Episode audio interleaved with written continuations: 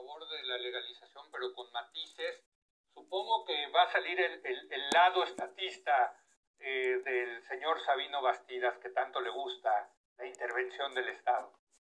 Yo creo que, eh, Leo, visto con, con preocupación, eh, realmente esto es una decisión muy importante, histórica, como lo señalan los periódicos, siempre y cuando hubiera sido emitida en 1970 es muy buena la decisión, pero es una decisión que llega tarde al, escenario mexicano. El impacto de esta decisión en 1970, en 1980, pues hubiera sido totalmente distinta al impacto que va a tener en este momento. Hace ocho días se presentó el informe de las Naciones Unidas de la Oficina de Combate a la Droga y el Delito, y los datos que arroja este informe, que eh, eh, hoy dediqué un buen tiempo a, a revisarlo, pues evidentemente estamos ante un, giro muy importante en la historia del consumo de las drogas en el mundo. Estamos ante un nuevo fenómeno delincuencial, estamos ante una nueva producción, estamos ante un nuevo consumo, estamos ante nuevos instrumentos de los estados para enfrentarlo, estamos ante el uso de las redes sociales, lo que se llama la web oscura, eh, en, en la compra y en el manejo de todo el fenómeno, estamos ante una complejidad del fenómeno global del consumo de las drogas.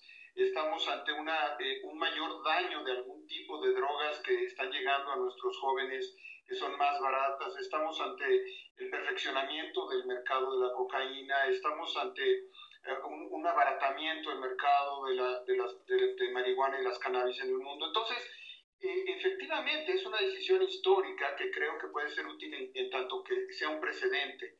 Pero sí, mi planteamiento evidentemente va a la lógica de la política pública de manera integral, claro. cómo todos vamos a enfrentar este fenómeno, porque no se trata de una ley de promoción del consumo de la, de la cannabis, se trata de, cómo le damos más información a los jóvenes. Leía un dato muy interesante que el 40% de los eh, jóvenes en Estados Unidos considera que le hace daño la marihuana, el otro 60% no está consciente de los daños que puede tener la marihuana en, su salud en el, en el, consumo diario reiterado de esta, de, esta toxina, como lo puede ser el alcohol, como lo puede ser el cigarro, como lo pueden ser eh, otras drogas prohibidas. Obviamente yo estoy de acuerdo en el desarrollo de la personalidad, siempre y cuando tú tengas la capacidad de darle a la sociedad toda la información seria, eh, donde tienes que atacar también o, o, regular o ordenar la parte de la publicidad de los nuevos productos, donde tienes que ver el alcance a los menores de edad, en fin, eh, eh, yo, yo creo que una decisión de este tipo es importante, es interesante, pero en la medida en que hay una política pública integral, y desde mi punto de vista estamos ante un quiebre de la lucha mundial contra las drogas. El, último dato es que 275 millones de personas consumieron drogas de manera explícita, eh, clara, en, una, en, en encuestas el año anterior al informe. Se estima que puede ser mayor el número. Esto implica una responsabilidad, una madurez, implica cómo el Estado, para, para concederle a tu, a tu anuncio de que me iba a meter con el Estado, cómo el Estado o los Estados nacionales tienen la capacidad de enfrentar o atender algo que es de salud pública, que es de racionalidad. para eso tenemos derecho. El derecho no es no escribe lo que queremos que sea, es, escribe lo que queremos, eh, no, escribe lo que es, escribe lo que queremos que sea. Se mueve en el terreno del deber ser, y el deber ser tiene una axiología y hay una serie de valores. Yo creo que hay que, hay que preñar estas decisiones de, los valores necesarios, en donde no sea simplemente decir pues, libertad y, y, libre desarrollo de la personalidad, sí, pero en qué marco, sí, en qué condiciones, sí, con qué regulación, y esa libertad de consumo pues va acompañada de una serie de reglamentos que desde mi punto de vista han sido demasiado lentos. Totalmente. Pensar que en 2021 estamos regularizando la cannabis, cuando el tema ya son las metanfetaminas. Entonces, ¿qué hacemos? ¿Legalizamos también todas las metanfetaminas? Sí. ¿Qué hacemos? ¿Legalizamos todas las cocaínas? ¿Legalizamos todo el mercado de drogas? Bueno, y yo, yo tengo mis dudas de que un país solo, a ver, sí, siempre y cuando tenga una visión global. Yo tengo serias dudas de que un país de manera eh, eh, solitaria pueda tomar una decisión global de esa magnitud sin tener consecuencias muy fuertes a su seguridad interior y a su seguridad nacional. Bueno, yo, yo, yo sí creo que hay que legalizar todas las drogas y también hay que regularlas, porque no es que esté yo a favor de las drogas, eh, al revés, creo que hay que combatir su consumo y adicción, pero la manera de hacerlo no es prohibiéndolas, sino con programas de educación y salud públicas. Eso es lo que yo pienso, pero tengo que decir, eh, Blanca, a mí sí me gusta que la Corte haya argumentado esto como un derecho de los individuos a meternos los que se nos pegue la gana. También, también, también, sí, Hombre, ¿por qué el Estado me tiene que prohibir, no? ¿Qué me puedo, o sea, ¿por qué el Estado me tiene que tratar como niño para decirme que sí me puedo fumar o que no me puedo fumar? ¿Por qué a ti, tú que a ti te, que te gusta el tabaco, no espero no estar haciendo indiscreto, ¿por qué tú Es súper obvio, es público. es público, o sea, que hasta aquí has fumado? Notorio. ¿Por qué así te, sí te dejan fumar tabaco y no te dejan fumar marihuana? ¿No? Blanca. Sí, o por ejemplo, ahora en, el, en la pandemia, como creo que a nos le pasó a varios, eh, pues unos tiempos me dio por comer muchos pa- pastelillos. ¿sí? Pues a mí sí me parece muy fundamental que yo pueda comerme todos los garibaldis que yo quiera. ¿sí?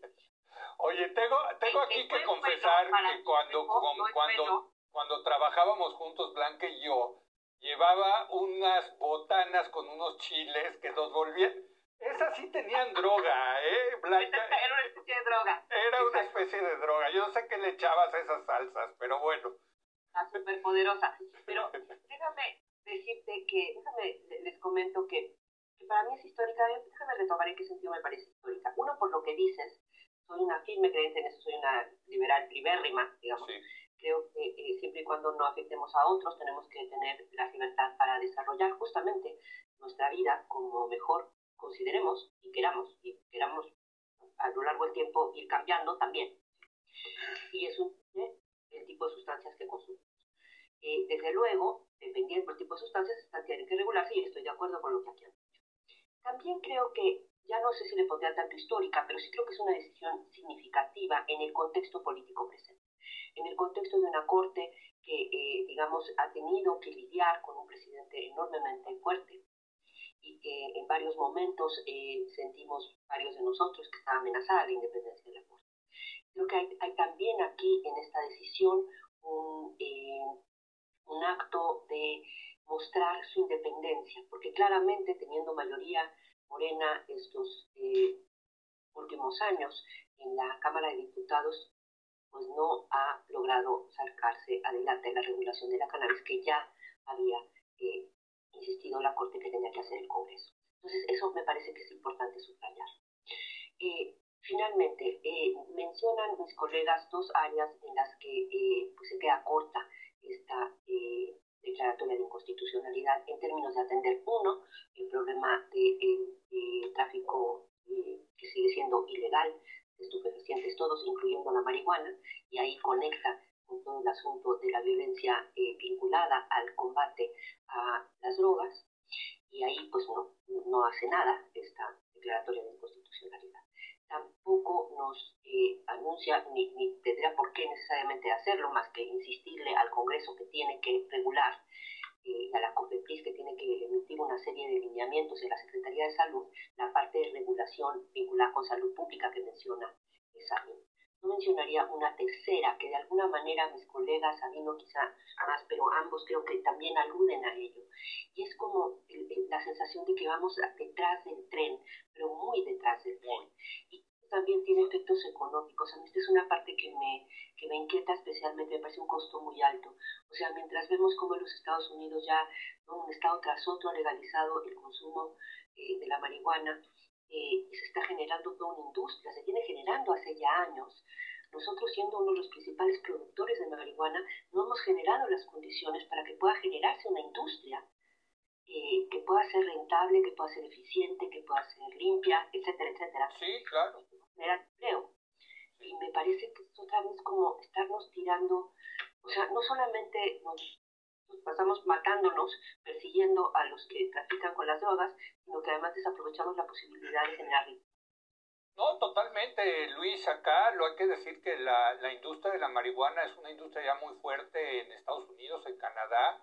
Hay empresas incluso que cotizan en la bolsa. Y si México no se pone las pilas, eh, pues van a acabar ganándonos el mercado las transnacionales en este en este potencial mercado de, pues, me atrevería a decir, de miles de millones de pesos al año, ¿no?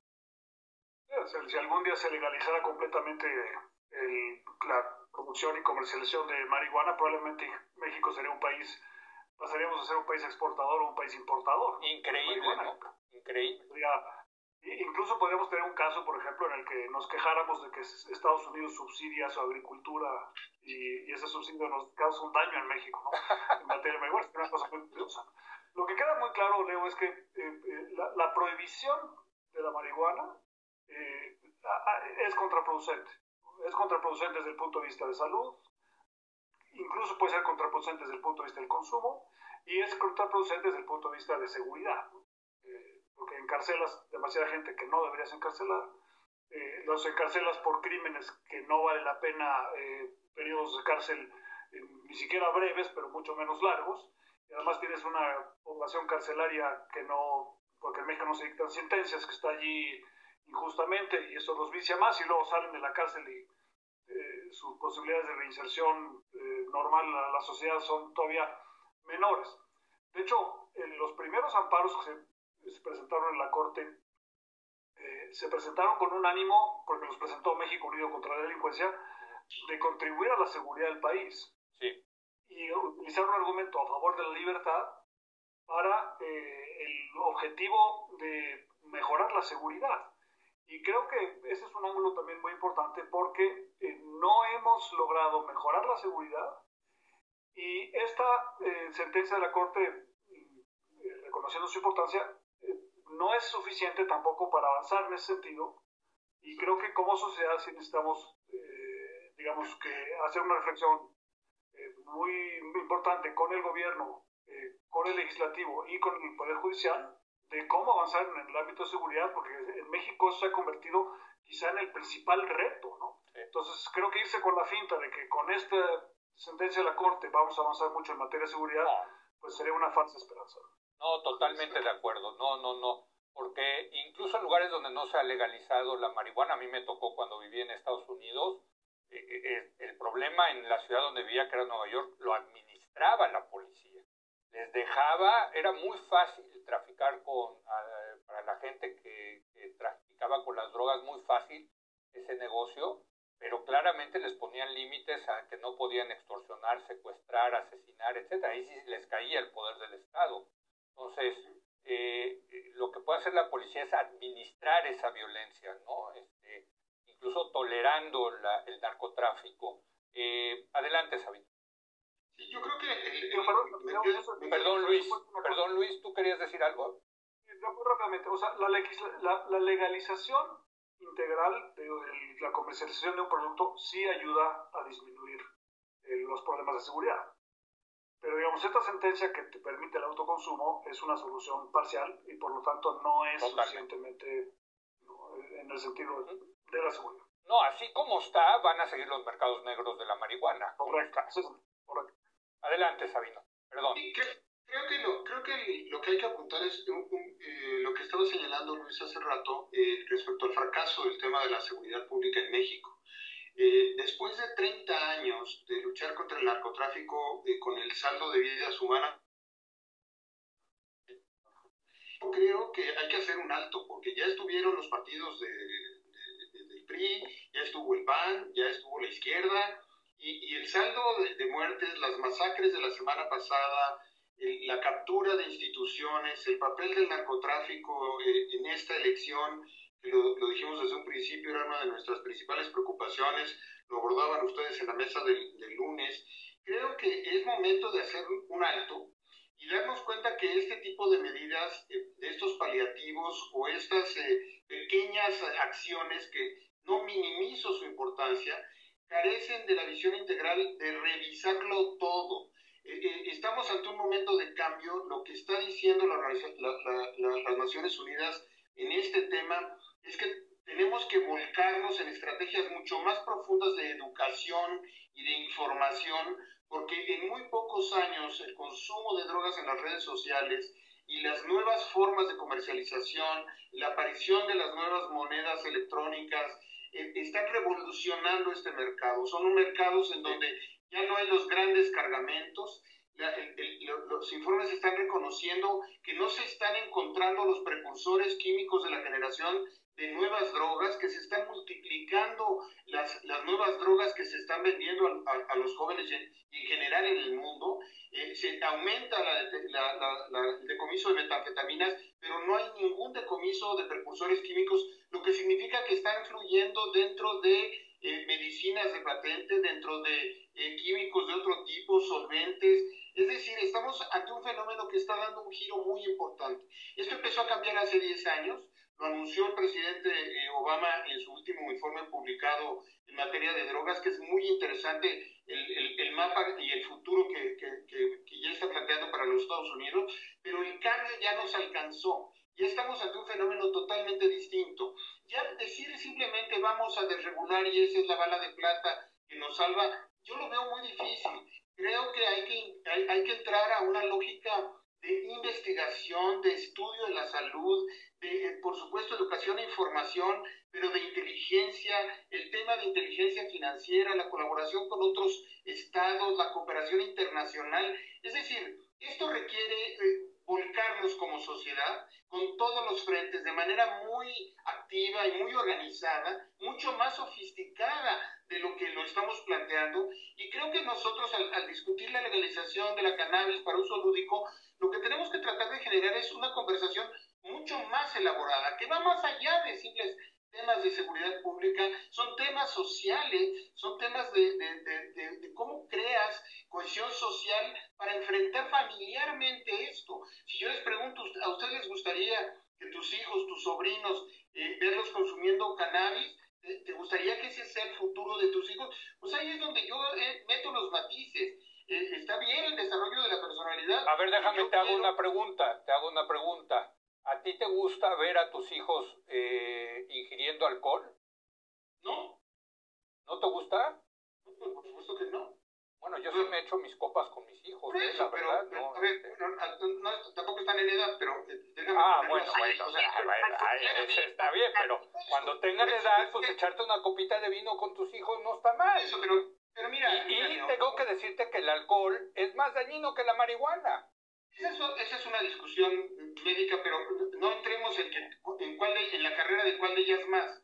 A ver, no hay duda de la, del, daño de algunas metanfetaminas que crean una destrucción del, del, del organismo en semanas. Hay, hay, algunas muy ah, graves. No, no, ahí está. No, pero, tú decías, tú decías de la marihuana. No, no, Yo, si me preguntas. Hablaste de la legalización de todas. Yo sí. No, no, pero estamos hablando de la marihuana. Yo estoy, eso, nada más estoy diciendo que no podemos nada más simplemente escalarlo a decir, pues más liberalización, pues más legalización, y pensemos en la legalización de todas. En este momento, a los mercados informales y, y delictivos de la droga, la legalización de México del cannabis le resulta perfectamente irrelevante. Esto no va a transformar nada. A ver, en eso, pero tiene razón. Me toca. A ver, venga.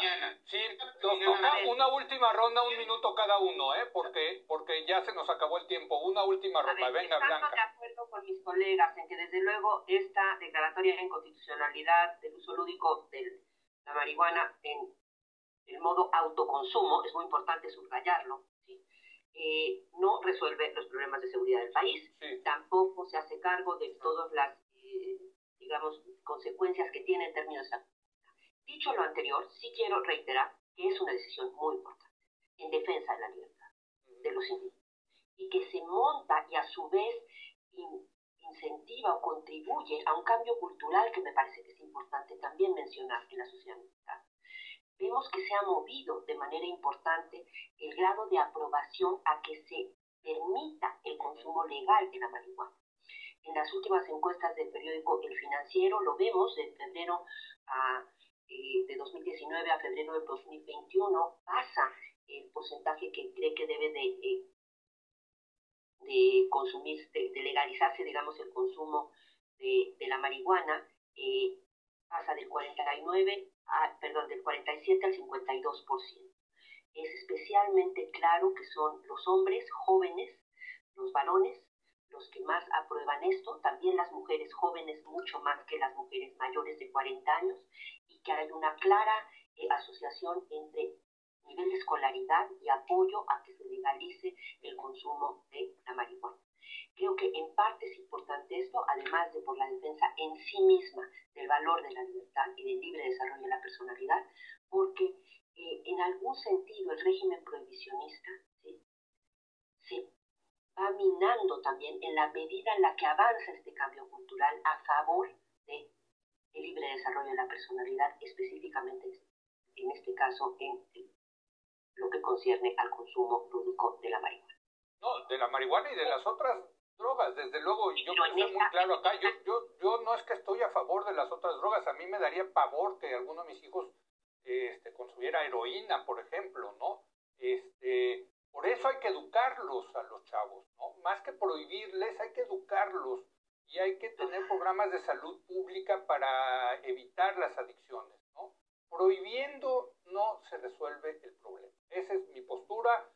Eh, Luis, un minuto de conclusiones. Efectivamente, Leo, lo que, lo que muestra la historia, la experiencia, es que la prohibición no soluciona el problema. Entonces, eh, digamos, la pregunta que para Sabino es, si él hubiera sido ministro de la Corte, hubiera votado a favor o en contra de esta eh, sentencia eh, que acaba de hacer la Corte. A pesar de que, reconociendo obviamente que esto no resuelve los problemas de seguridad del país, es importante señalarlo porque no se quiere crear esta expectativa de que ya resolvimos el problema de, de, narcotráfico y de seguridad en México. No, para nada, no, estamos muy lejos de hacerlo. ¿no? Yo creo que la gran pregunta es, eh, eh, porque somos vecinos de Estados Unidos, eh, y eso tiene dos consecuencias. Uno, ¿es realista pensar que en algún momento Estados Unidos va a tener un menor consumo de drogas, sí o no? Porque el consumo que hay en México no tiene nada que ver en el volumen y en la intensidad que el consumo que hay en Estados Unidos. o sea, los problemas que tenemos de narcotráfico en México son mayoritariamente creados por el consumo en Estados Unidos, aunque también obviamente hay un mercado en México pero es una dimensión completamente distinta. Entonces, creo que sí vale la pena hacer la pregunta de si en Estados Unidos puede haber una reducción en la demanda. La mayoría de la gente dice que no, pero creo que eh, los americanos tienen que hacer un esfuerzo para plantearse ellos mismos esa pregunta. Y si la respuesta es que no va a haber, entonces tenemos que preguntarnos nosotros cómo lidiar, cómo manejar, porque no se puede resolver, el, el, problema del narcotráfico con Estados Unidos, y eso requiere una discusión, como bien decía Sabino, de una profundidad muy importante y creo que ese problema es mucho más importante para el futuro de México que, eh, eh, que, las, que otras discusiones eh, que, no se tienen en México desgraciadamente y este problema sí tenemos que atacarlo de alguna manera porque la destrucción que causa el crimen organizado al país en el ámbito político, en el ámbito de la seguridad, en el ámbito del bienestar, es de una importancia mayúscula para el futuro de México. Eh, Sabino, un minuto de conclusiones. Difícil aprovecharlo completo, pero nada más déjame poner, yo creo que estamos viendo un fenómeno que, eh, que es viejo. Ya no somos solamente un país dependiente del consumo en Estados Unidos. En, en, México se ha incrementado el consumo y el pago con drogas a los, a los suministradores de la droga ha generado un mercado local muy importante que hay que poner en perspectiva. Tenemos que eh, eh, acercarnos a un fenómeno distinto que requiere una conversación mucho más amplia. No, no minimizo la importancia cultural de una resolución. Lo que estoy diciendo que como país vamos tan lentos a un fenómeno tan grave que estoy leyendo en los informes internacionales, vamos tan mal en la coordinación, eh, estamos tan desarticulados, hemos tenido tantas bajas y la reflexión no pasa de, de ciertos lugares comunes que me parece que tenemos que empezar por cambiar la conversación. Creo que también tenemos que hacernos cargo, y aquí va el comercial al Estado, yo creo que sí tenemos que hacernos cargo de las debilidades estructurales de un Estado que no ha podido en 30 o 40 años enfrentar un fenómeno de esta magnitud y que sus decisiones han sido erráticas. Creo que eh, pasa por la revisión de esas, esas decisiones por supuesto que está todo lo que decía Blanca, la parte cultural, la parte educativa, estoy de acuerdo con eso, pero yo lo que hago un llamado es quizás lo estoy viendo con una perspectiva un poco más catastrofista, que ya está afectando la seguridad nacional, que ya está afectando la gobernabilidad del país y que estamos dejándolo correr. Lo que pasó en los últimos 10 días en México respecto a las masacres entre grupos delincuenciales, si no nos coloca en un estado de alerta, pues no sé qué nos va a colocar en un estado de alerta y no vernos complacientes con una resolución que desde mi punto de vista, hoy ni en tres años cambiará en nada los mercados de consumo de las drogas. Culturalmente sí, como muestra sí, pero a esta velocidad el daño que podemos tener en el corto plazo puede ser mucho más grave. Bueno, pues muchas gracias. Eh, lo siguiente que habrá que prohibir, desde luego, son los Garibaldis de la doctora Heredia, que también me encantan a mí, hay que decirlos. Este, el azúcar hace mucho daño. Eh, sí, no, bueno, es increíble. Buenísimos. Ya les quitaron la nos... la no les des ideas, Leo. Muchas veces el gobierno hace lo que puede hacer, entonces quita la sal de la mesa, no puede resolver el problema del crimen organizado, pero sí puede quitar la sal de las mesas de los restaurantes. Está bien, pero en fin, no les des ideas. Por ¿Tú querías decir algo, perdón, Luis? Sí, no, la encuesta que mencionaba Blanca hace rato, el financiero, señala que la aceptación del consumo de marihuana en México es aspiracionista. Ah, mira. Claramente. A lo, mejor por eso no le gusta al presidente de la República. Pero, pero además es muy joven, es, es muy impresionante los, la diferencia por, por edad, por, por grado de escolaridad, también por grado de escolaridad. Pues hombre, les agradezco muchísimo. Blanca, ya vete a echar tu Garibaldi con un cigarrito, que todavía puedes en este país de libertades. Gracias, Sabino. Gracias, Luis. Muy buenas noches. Muy bien. Bueno, vamos a hacer una breve pausa y viene Valeria Moy del Instituto Mexicano de la Competitividad. Vamos a hablar con ella del tema de la inflación, un tema que nos afecta a todos nosotros. ¿Qué está pasando? ¿Dónde están los incrementos de precios en nuestro país? Regresamos.